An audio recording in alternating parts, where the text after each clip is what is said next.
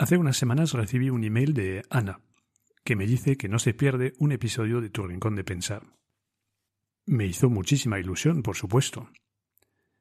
Al final de su email, Ana me dice, como sugerencia, me gustaría mucho escuchar algo sobre cómo ayudar a los adolescentes a desarrollar un pensamiento crítico en esas edades tan difíciles en que son tan influenciables y es tan importante pertenecer a un grupo.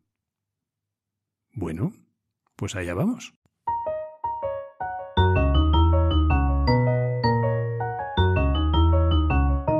Te llames Aristóteles o Antonio García, Marie Curie o María Pérez, cuando no piensas, la lías.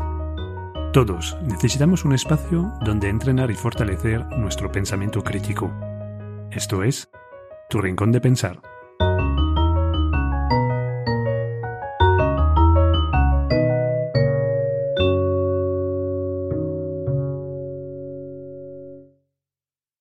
Antes de empezar a tratar este, este asunto, tengo que señalar que no soy psicólogo, y menos aún psicólogo experto en cuestiones relacionadas con la crisis de la adolescencia. Sin embargo, soy padre de cuatro niñas, y tres de ellas ya me han iniciado a estas divertidas cuestiones. Aprovecho, sin embargo, para lanzar un llamamiento. Si sabes mucho de esto y te apetece compartir tus conocimientos, no lo dudes, escríbeme y haremos juntos otro episodio para profundizar más en esta temática. La estructura del, episodio de hoy es muy sencilla. Vamos a tratar dos preguntas.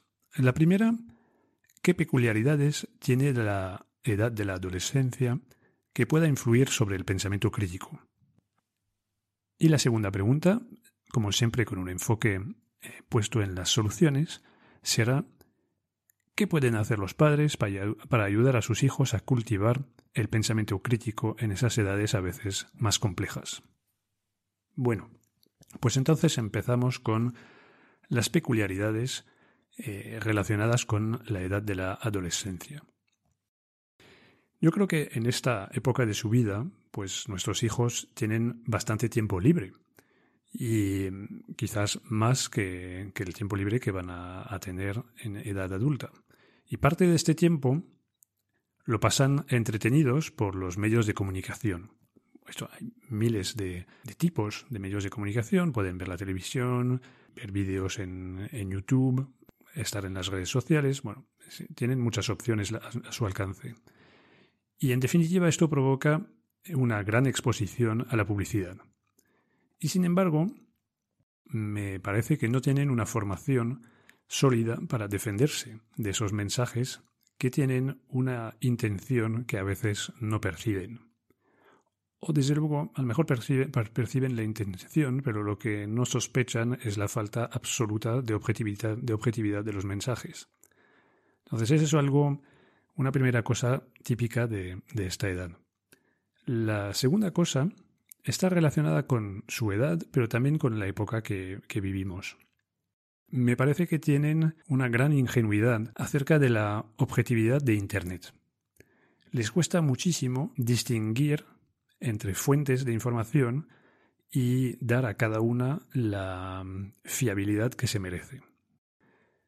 Yo, por ejemplo, pues tengo 45 años y cuando iba al, colegio y después a la universidad, pues para hacer un, un trabajo, pues tenía que acudir a la biblioteca y así al final pues aprendí casi naturalmente que había fuentes autorizadas y fuentes menos autorizadas.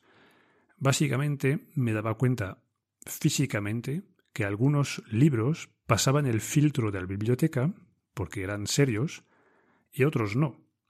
Entonces, pues eh, esto ya creo que a nuestra generación nos ayudó a distinguir entre fuentes. Sin embargo, hoy los, jóvenes pues hacen todas sus búsquedas a través de, de Google y a través de una pantalla.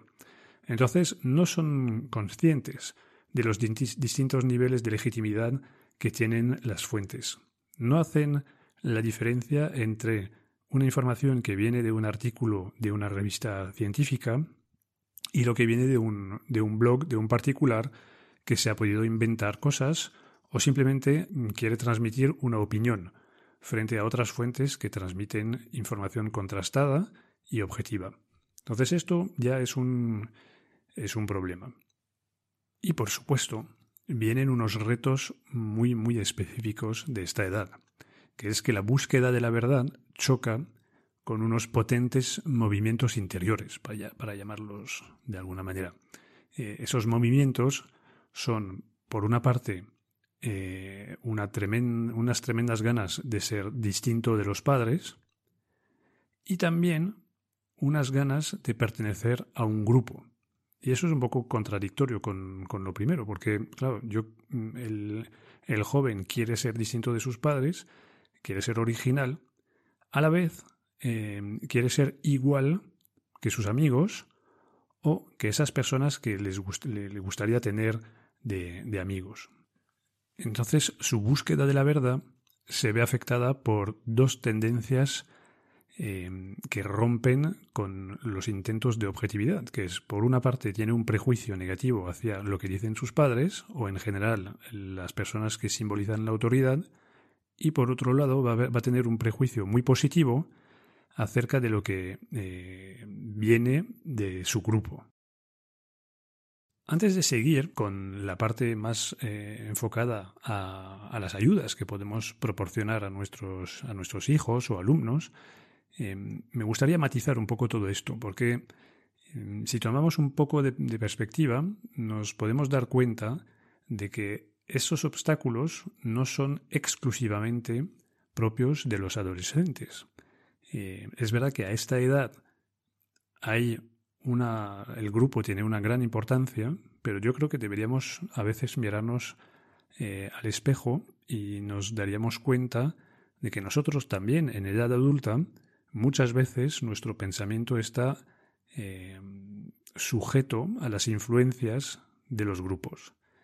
Y eso es, importante, es importante tener, mm, tener esto en presente para poder reaccionar, pero también es importante a la hora de, empatizar con nuestros hijos e incluso de hablar con ellos eh, poniéndonos en el mismo nivel que ellos, que vean que no es un problema eh, uno de esos múltiples problemas que tienen que eh, afrontar solo por, su edad y, que nosotros estamos en otra esfera. Yo creo que no viene mal que vean que esas algunas de esas cuestiones las, las tenemos que afrontar nosotros también.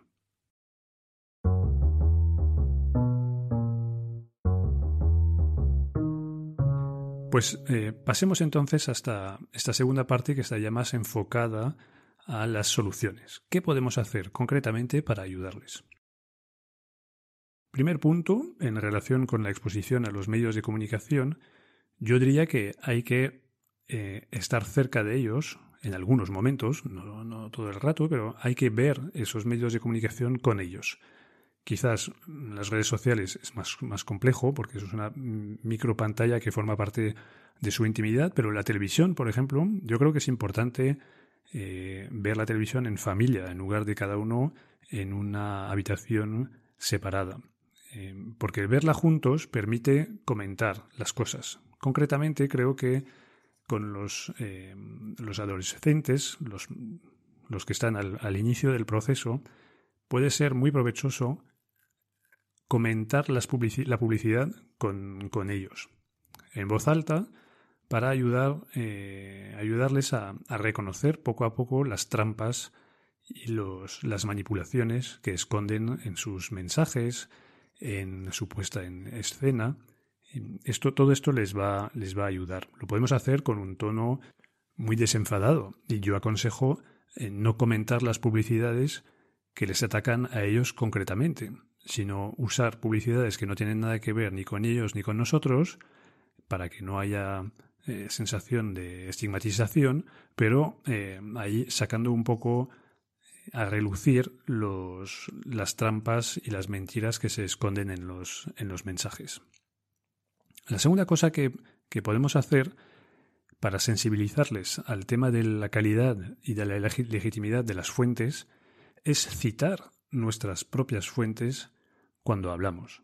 en lugar de querer parecer el personas que lo saben todo por ciencia infusa, yo creo que es mucho más interesante que cuando estamos en conversaciones, en la mesa, por ejemplo, eh, podamos tener la humildad de citar nuestras fuentes y que vean que mm, damos más importancia a algunas fuentes que otras.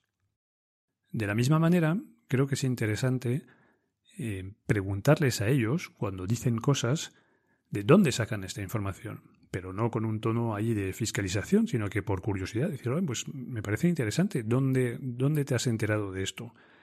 Y a raíz de sus respuestas, pues rascar un poco para que puedan eh, descubrir con nosotros que quizás pues esta cuenta de Instagram es menos fiable que tal periódico o que tal libro.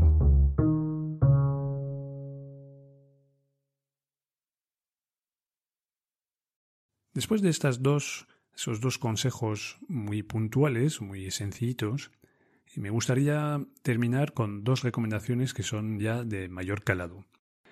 La primera tiene que ver con el distanciamiento. Creo que es fundamental enseñar a nuestros hijos a tener momentos de respiro, de silencio, a darse la oportunidad de tener una mayor perspectiva. Voy a usar un ejemplo. Em, yo creo que eh, en relación con la pertenencia al grupo, nuestros hijos están en una situación más compleja que la nuestra a su edad. Eso tiene que ver con la digitalización de los grupos. Cuando van al colegio, o mejor dicho, cuando nosotros íbamos al colegio, estábamos ahí con nuestro grupo de amigos, después volvíamos a casa y ya se cortaba esta, eh, esta relación con el, con el grupo hasta el día siguiente que volvíamos al colegio. Ellos no, ya no cortan. Ellos tienen eh, las redes sociales conectadas y tienen como réplicas digitales de sus grupos del colegio. Entonces, eso hace mucho más difícil el distanciamiento para tomar conciencia de algunas cosas. Es distinto, por ejemplo, de lo que puede pasar con su pandilla de verano, porque ellos viven en su pandilla de verano lo que dura el verano, después vuelven a casa, yo creo que ahí tienen una, por ejemplo, aunque sea solamente en el, en el, en el viaje de vuelta, pues eh, tienen un momento para releer lo que ha pasado durante el verano, cuáles han sido los momentos más divertidos, los momentos más tristes, cosas que les han gustado, que no les han gustado, pero porque hay esta, hay esta ruptura, hay este momento de, de separación del, del grupo. Y realmente hasta tienen un, año para digerirlo y eh, arrancar el verano siguiente con la cabeza despejada y algunas lecciones aprendidas. Sin embargo, en sus grupos que tienen su, su versión digital, esto ya se ha convertido en algo imposible. Para ayudarles a resolver esto, yo creo que debemos predicar con el ejemplo. Es decir, nuestros hijos nos deben ver desconectar. Físicamente deben ver que hay momentos en los que no estamos conectados con ningún grupo online e incluso que intentamos separarnos de la, de la propia familia dentro de casa. Pues momentos en los que buscamos un rincón tranquilo para leer, para estudiar, hacer algo en relación con el trabajo, pero que requiere tranquilidad. Eh, que vean también que hay momentos en los que buscamos una separación con el, el grupo de trabajo o el grupo de amigos para contrastar. Que sientan que para nosotros pertenecer a un grupo no significa renunciar a una libertad de pensamiento. No, no es muy fácil de poner en práctica, pero yo creo que teniéndolo presente a cada uno de nosotros pues nos, nos surgirá ideas para, para hacerlo tangible. Una manera muy sencilla de hacerlo tangible es romper nosotros mismos con la inmediatez y con la pretensión de saberlo todo.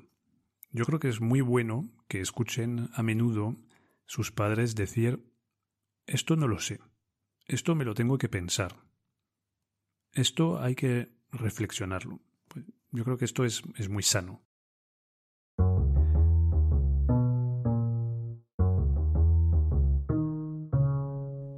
El segundo punto clave que me gustaría compartir tiene que ver con los espacios seguros. Uno de los mayores problemas a los que están expuestos nuestros, nuestros hijos es que viven en las, en las redes sociales. Tampoco quiero diabolizar las redes sociales. ¿eh? Es un entorno donde pues, se divierten, se comunican, no, no está todo para tirar a la basura, pero tiene algunas características propias que, que hacen su vida a veces más compleja. En este caso me gustaría insistir sobre el hecho que el hecho que es un, es un entorno ultra rápido y público. Y esa, la, la conjunción de esos dos elementos hace, a mi parecer, que reina en las redes sociales la cultura del, de lo que ellos llaman el boom, lo que corresponde a nuestro zasca de toda la vida. Eh, ellos viven eh, con esta presión de que cualquier cosa que dicen, cualquier vídeo que cuelgan, pues alguien les puede ridiculizar con una, una respuesta o incluso con una ausencia de reacción. Entonces les genera, les genera inseguridad.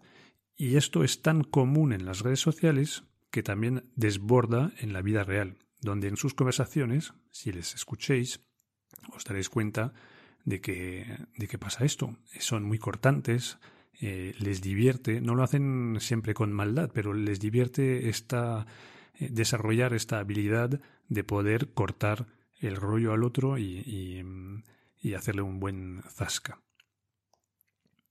En realidad, el problema que tiene esto es que les, les priva de un contexto de diálogo, donde pueden atreverse a expresar sus pensamientos y, sobre todo, a exponerse a la posibilidad del error.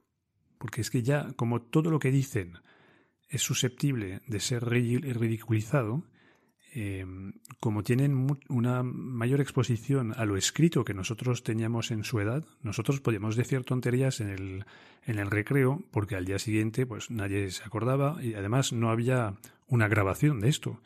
Ellos todo lo que dicen, escriben en redes sociales queda ahí, expuesto a los zascas que pueden venir mucho tiempo después.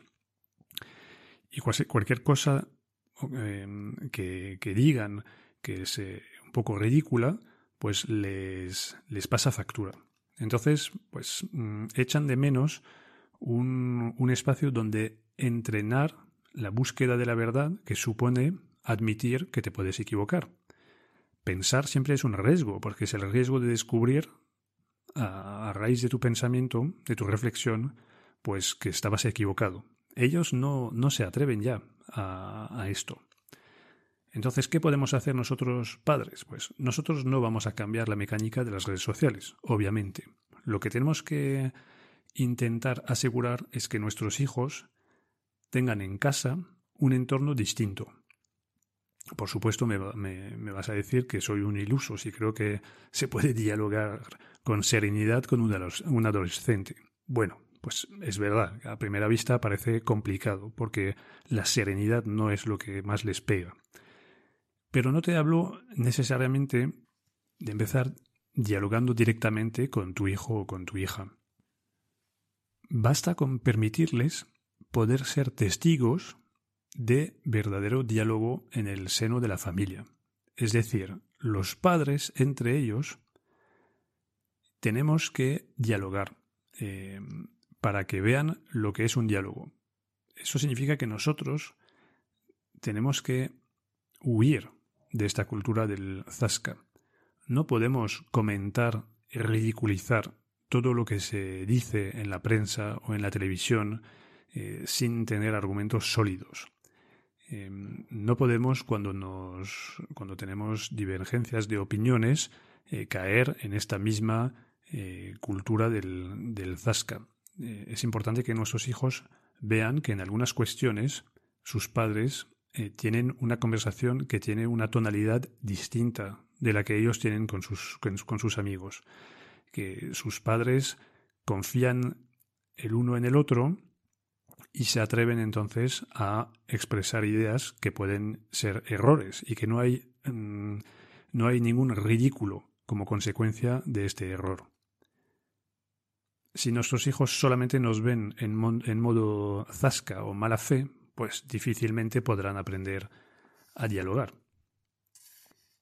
Y es importante tener eh, este entorno familiar para entrenar, porque es el, es el lugar más estable para ellos, a, veces muy a su, a su pesar. Es decir, ellos saben que no se juegan una exclusión del, del grupo familiar aunque a veces pues les gustaría eh, dar un portazo e irse de la familia. Pero bueno, en este caso yo creo que es, justamente positivo. Ellos saben que su familia es su familia para siempre.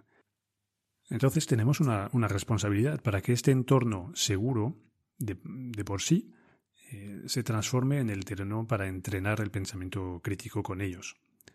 Tenemos que hacer el esfuerzo de escuchar a los jóvenes, tomar el tiempo de tener conversaciones con ellos, dejarles expresar eh, sus ideas, que a veces son muy confusas, pero hacerlo con, con paciencia. Y eso significa hacer preguntas interesarnos realmente por eh, no solo lo que piensan, pero por, por la, el camino que han recorrido para llegar a este, a este pensamiento. Para que surja esto de manera más natural eh, y que no parezca una, una, clase, yo creo que una buena manera de, empezar es viendo una película. Hay muchas películas que pueden ser buenísimos puntos de partida para, para conversaciones interesantes. Voy a poner algunos, algunos títulos en el descriptivo del, del capítulo. Pero en general basta con tener el compromiso de tomar tiempo, de no tener prisas. Y realmente Ana ha tenido una gran inspiración. Recomiendo este tema ahora, justo ahora, porque me da la oportunidad de tratarlo cuando estamos a las puertas del tiempo de Navidad. Y este tiempo es un tiempo en el que normalmente se juntan las familias y desaparecen un poquito las prisas. Hay largas sobremesas, eh, también hay encuentros con primos y con tíos que, de alguna manera aportan oxígeno a la familia y a las conversaciones. Ya hay menos tensión, cambia un poco la configuración del, del debate. Se crispan, creo que, menos las conversaciones cuando hay más participantes y participantes con los que hay menos tensión acumulada. Entonces esas, esas reuniones familiares son muy buenos momentos para, para intentar trabajar esos, esos temas. A ver si somos capaces de, de hacerlo. Bueno, pues ya es todo para los, los episodios del año 2021. Qué rápido pasa el tiempo. Nos volveremos a encontrar en tu rincón de pensar a finales de enero que vivas un muy feliz tiempo de Navidad. Mis mejores deseos para este año nuevo. A.